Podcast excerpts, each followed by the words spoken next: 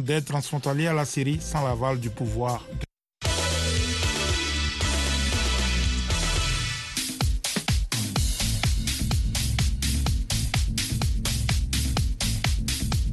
Bonsoir à tous, bonsoir à toutes. Merci de vous retrouver sur Sporama, votre émission sportive hebdomadaire sur VOA Afrique. Élisée Moumbati devant ce micro. Le tennis d'abord et 11 jabeurs ne réalisera pas l'exploit de remporter son premier tournoi de Grand Chelem, le handball, avec le début aujourd'hui de la canne masculine au Caire en Égypte. Et puis le football, on connaît les 8 équipes qualifiées pour les quarts de finale de la canne féminine au Maroc. Pour décortiquer tout ceci, on retrouve comme d'habitude nos consultants. Lui, il couvre la canne féminine pour nous. Amine Birouk en direct de Casablanca au Maroc. Bonsoir Amine. Bonsoir Élisée, bonsoir à tous. On retrouve à Kinshasa en RDC Valdo Simon Yamba. Bonsoir Valdo.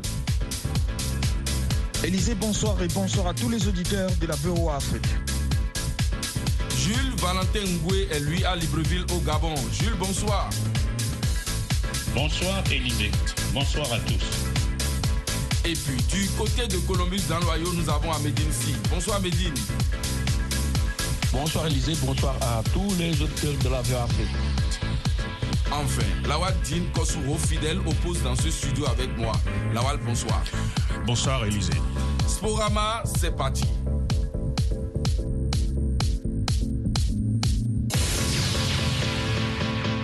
Nous démarrons ce numéro par un hommage à Patrick Lupika, un ancien correspondant décédé dans la fleur de l'âge et les armes à la main. Nos pensées pour ses proches et amis. On lance maintenant la balle jaune, le tennis et la défaite de 11 jabeurs en finale du tournoi de Wimbledon. La Tunisienne s'est inclinée en 3-7, 6-3, 2-6, 2-6 face à la Kazakh Elena Rybakina. À 27 ans, la numéro 2 mondiale échoue dans sa première tentative en Grand Chelem. Amine, elle était pourtant ultra favorite. Dommage pour Ons Jaber qui avait bien débuté sa finale face à la Kazakh Rybakina. L'avait réussi grâce à son jeu tout en touché en variation à remporter le premier set sur le score de 6 jeux à 3. Elle semblait plutôt euh, sur la lancée de sa quinzaine londonienne avec euh, un jeu fluide, un esprit, euh, je dirais, offensif. Et euh, puis toute la petite mécanique a commencé à se détraquer. La joueuse euh, kazakh d'origine russe a commencé à se sentir de plus en plus à sur le court, à lâcher ses coups droits, tandis que la tunisienne s'est crispée. Et euh, au fur et à mesure qu'on avançait dans cette finale, le jeu, ou plutôt euh, l'avantage a basculé d'un camp vers l'autre.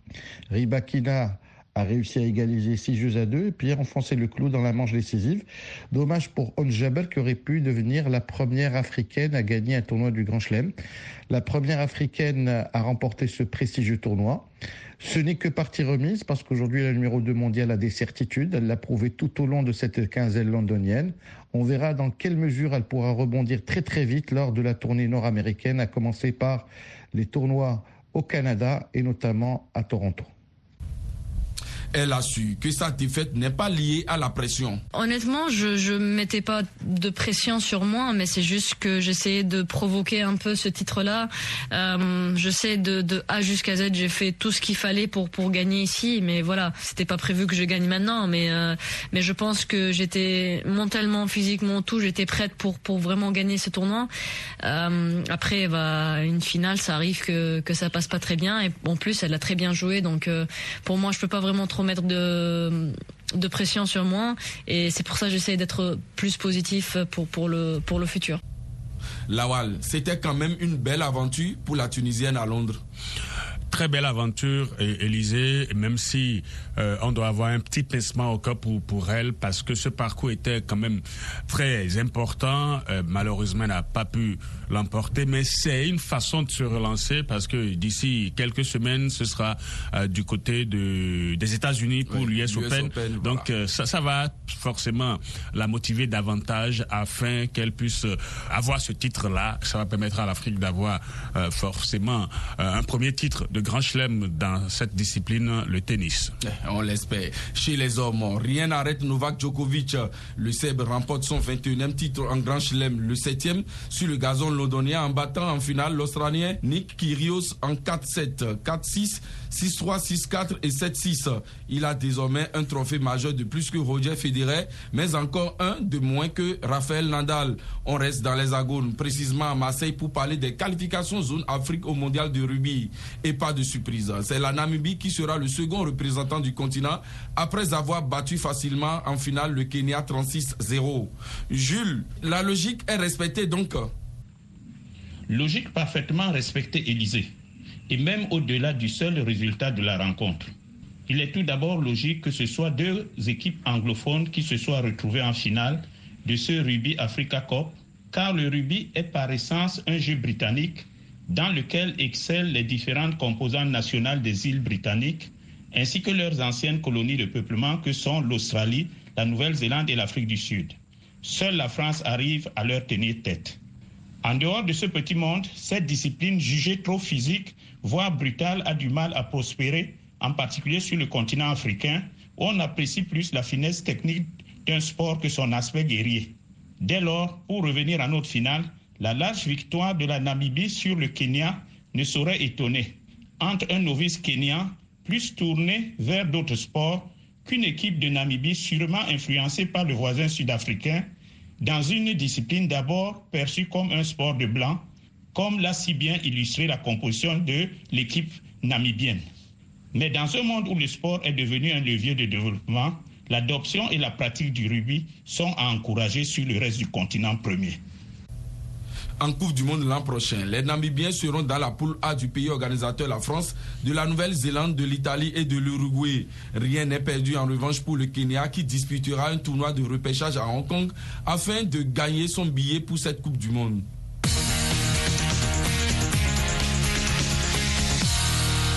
On enchaîne avec du handball. Début aujourd'hui de la Coupe d'Afrique des Nations masculines au Caire en Égypte. Le match d'ouverture se joue actuellement entre l'Égypte et le Cameroun.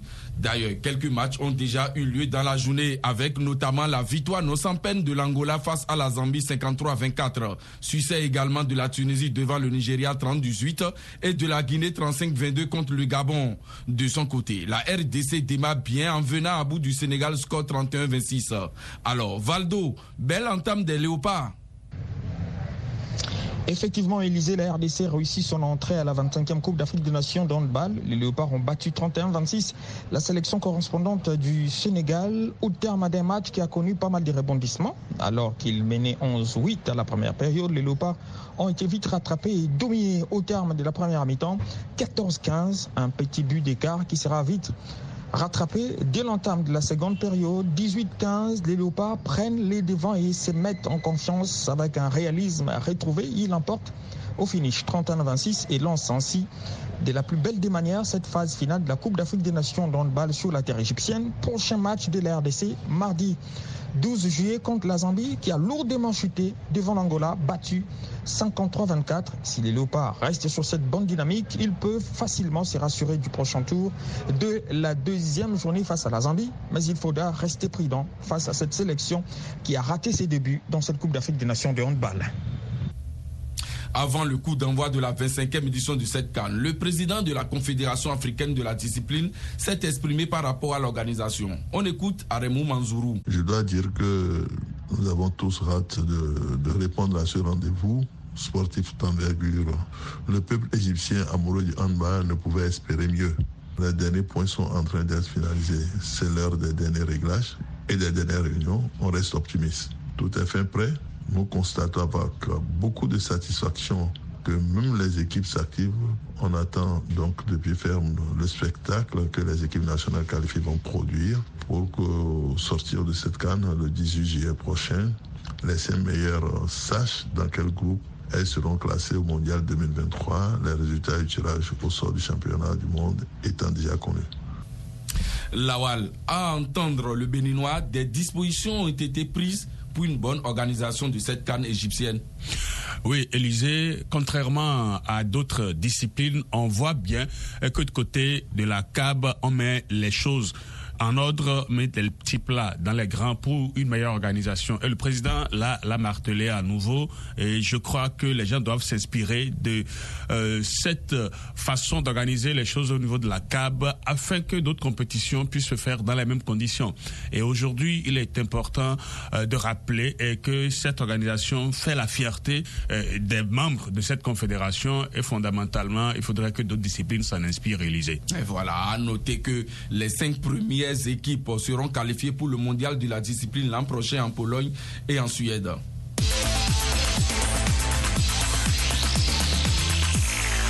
Sera présent sur les gazons avec la Coupe d'Afrique des Nations féminines de football après la phase de poule. Place au quart de finale avec de belles affiches. Le pays hôte, le Maroc qui termine en tête du groupe A, affronte ce mercredi le Botswana. Amin Birouk, les Lions de l'Atlas sont à un match de leur premier objectif, celui de se qualifier pour la Coupe du Monde.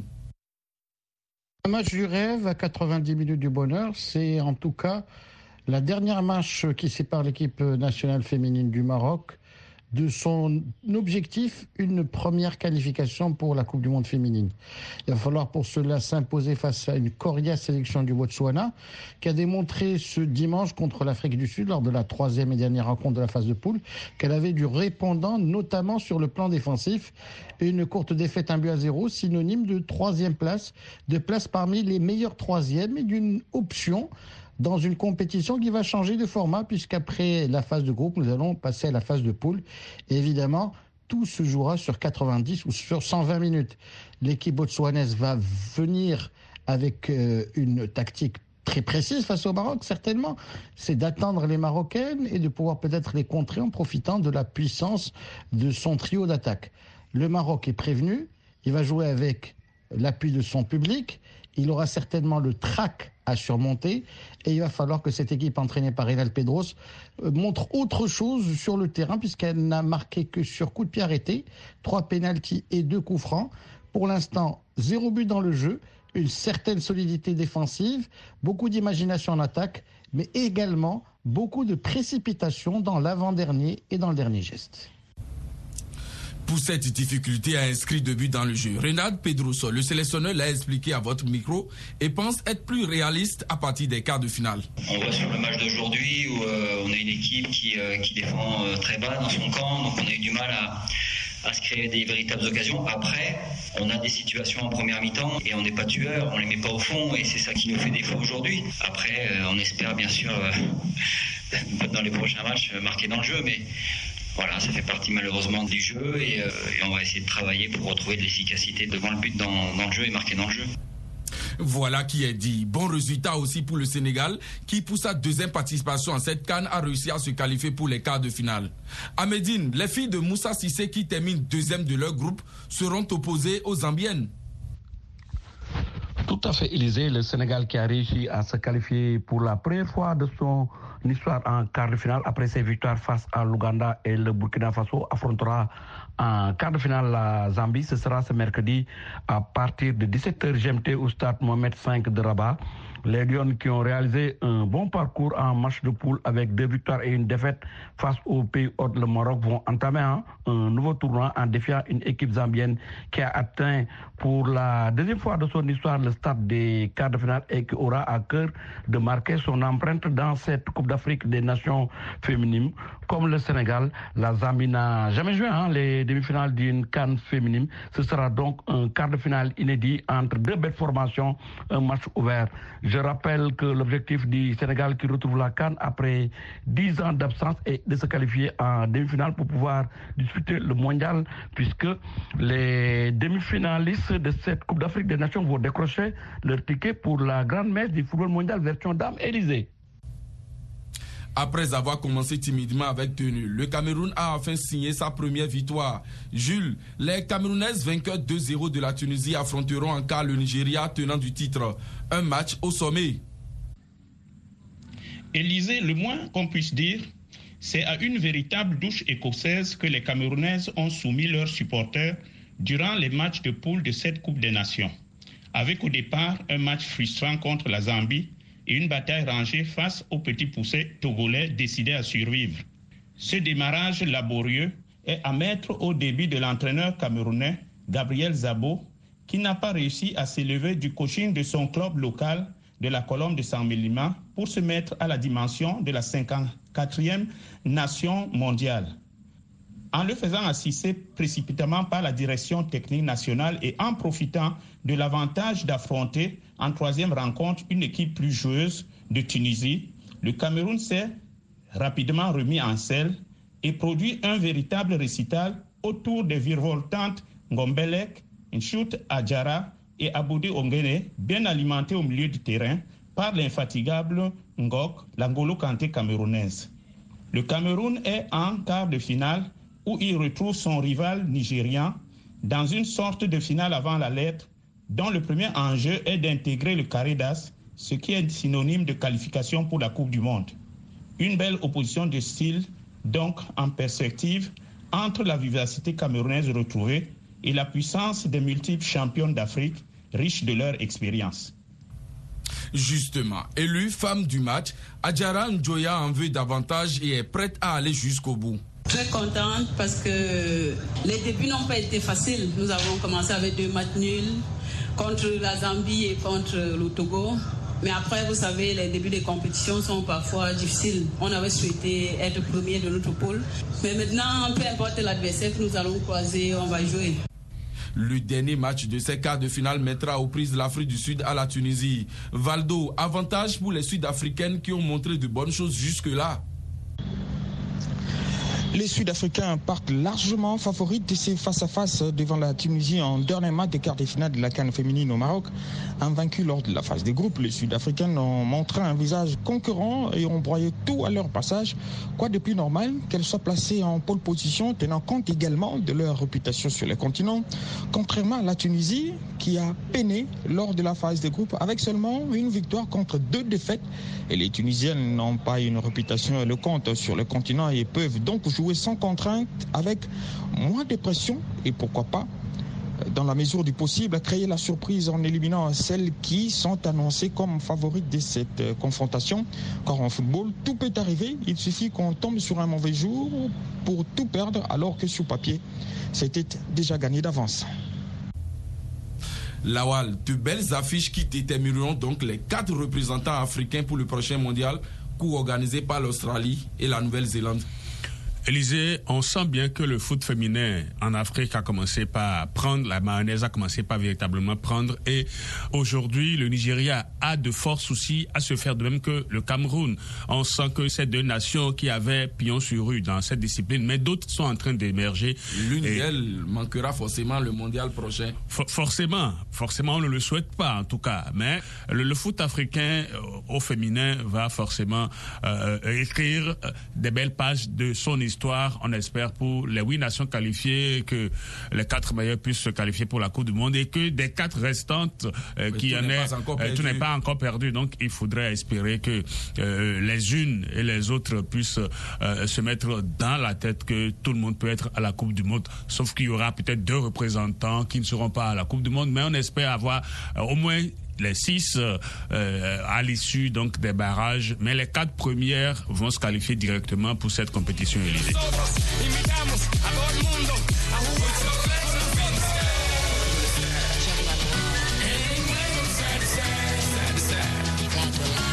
Des gazons se rendent dans les sables pour parler de la Coupe d'Afrique des Nations de beach soccer prévue du 21 au 30 octobre du côté de Mozambique. Mais en attendant, la CAF a procédé au tirage au sort des éliminatoires qui vont permettre de déterminer les sept qualifiés à l'issue d'une double confrontation en aller-retour. Ainsi, à le tenant du titre, le Sénégal, jouera sa qualification face au Cameroun. Le duel des Lions tout à fait, Élysée. Les champions d'Afrique vont remettre leur titre en jeu en tentant de se qualifier à la prochaine Coupe d'Afrique des Nations de Bichoko prévue au Mozambique du 21 au 30 octobre 2022. Mais il faut dire que les Lions qui sortent d'une grosse saison 2021-2022 avec un statut de quatrième lors du dernier mondial et un sixième titre de champion d'Afrique vont affronter les Lions indomptables du Cameroun lors d'un double d'une double confrontation. Les poulains de Mamoudou Diallo vont défier les Camerounais 16 avant de les accueillir à domicile pour la seconde match. Ce sera d'ailleurs le baptême du feu du nouveau coach Mamadou Diallo en tant que coach principal car il a remplacé l'entraîneur emblématique. Hein. Je vous parlais de Ngala Silla qui est parti au Maroc où il dirige la sélection nationale de Bistonke. Donc le Sénégal va repartir sur de nouvelles bases face au Cameroun dans un match qui s'annonce un match pièce Élysée. Les Lions de la Tiranga ne seront donc pas exemptés de ce tour qualificatif à la plus grande surprise de leur manager général Ibrahim Diane Chita. On ne savait même pas qu'on allait participer au préliminaire. On pensait que comme on est détenteur du trophée, qu'on allait euh, quand même se qualifier officiellement. Mais bon, cela ne s'est pas fait. Il y a eu tirage, on tombe sur le Cameroun. Le Cameroun n'est pas un inconnu pour le Sénégal hein, en matière de bitsoko. Ben nous, on se prépare en conséquence et on s'est toujours préparé en conséquence qu'importe l'adversaire qu'on aura devant nous. On jouera, c'est de nous qualifier pour ces préliminaires et éventuellement aller à Maputo et défendre encore notre titre. Un autre lion, celui de l'Atlas, sera opposé aux éléphants de la Côte d'Ivoire. Amine, un gros match en perspective pour le Maroc. Du pain sur la planche pour l'équipe du Maroc face à la Côte d'Ivoire. Le Maroc avait été demi-finaliste lors de la précédente édition qui s'est déroulée au Sénégal. Les Marocains visent plus haut. Ils voudraient être euh, parmi les finalistes et ainsi participer à leur première Coupe du Monde de beach soccer. Pour cela, ils, ont mis les bouchées doubles. Ils ont recruté l'ex-patron du Sénégal, Ngala Silla, et visiblement ce dernier va devoir composer la meilleure équipe possible. Tout commencera par cette confrontation face à la Côte d'Ivoire, un adversaire qui semble à la portée des Marocains pour peu qu'ils puissent faire preuve de concentration, de sérénité, de bonne organisation et d'efficacité dans le dernier geste. C'est le péché mignon de cette équipe qui avait poussé le Sénégal dans ses derniers retranchements demi-finale il y a 24 mois. Mais visiblement, la chance et la précision avaient manqué cette fois-ci. Espérons déjà pour ce tour préliminaire qu'elle soit au rendez-vous. Pour le reste des rencontres, on aura Seychelles, Madagascar, Comores, Ouganda, Malawi, Tanzanie, Libye, Nigeria et Ghana, Égypte. Alors Valdo, finaliste lors de la précédente édition, le Mozambique pourrait avoir sa revanche à domicile, surtout face au Sénégal. Bien entendu, Élysée, le remake d'une finale en phase qualificative pour le tournoi. Finale, match à jouer en aller, retour, sacré tirage pour les deux nations, les Sénégal qui s'étaient offert les titres en emportant sur ses terres face au Mozambique, a là la possibilité de confirmer sa domination. Cette fois, on a retour, ce qui est loin d'être un acquis lorsqu'en face l'adversaire trouve en pareille circonstance l'occasion de refaire ce qu'il peut qualifier de faux pas d'une finale perdue. Force est de constater qu'à l'issue de ces face-à-face, l'un des deux finalistes de la dernière édition de la phase finale de la Coupe d'Afrique de beach soccer sera privé des compétitions. Élysée, les Mozambiques, c'est qu'il est dans l'obligation de l'emporter à domicile, ce qui ne sera vraiment pas le plus dur puisqu'il faille encore retourner en terre sénégalaise où il avait non seulement été battu, mieux privé des titres continentaux par les locaux. Quand on sait qu'il a toujours été préférable qu'un champion en titre défende son titre lors d'une phase finale. On vient vers vous, Jules. C'est une discipline qui commence par prendre sur le continent. Oui, Élisée, cette discipline commence à prendre de l'importance en Afrique, où 38 pays sur 55 possèdent une côte maritime. Il faut en effet savoir que le beach soccer, malgré son appellation anglophone, s'est plutôt développé à l'origine sur les plages brésiliennes où plusieurs stars de l'équipe nationale, la spectaculaire Seleção, se sont longtemps mêlés aux pratiquants de ce sport ludique de plage afin de travailler leurs chevilles dans un pays où la côte tropicale est illimitée. Entre-temps, dans la foulée du football de salle, la FIFA en a fait une discipline autonome au point d'organiser des Coupes du Monde, lors desquelles les premiers ambassadeurs de l'Afrique, le Cameroun puis le Sénégal, ont brillamment représenté le continent grâce à une prospection judicieuse dans les grands pays de football.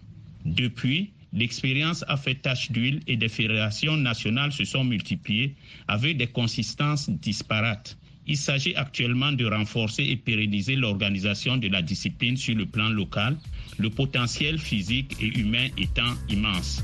La balle est désormais entre les mains des décideurs.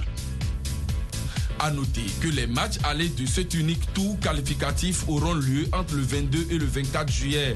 Les retours entre le 5 et le 7 août. Merci de nous avoir suivis. Sporama, c'est fini. Le rendez-vous est pris pour lundi prochain. Au revoir.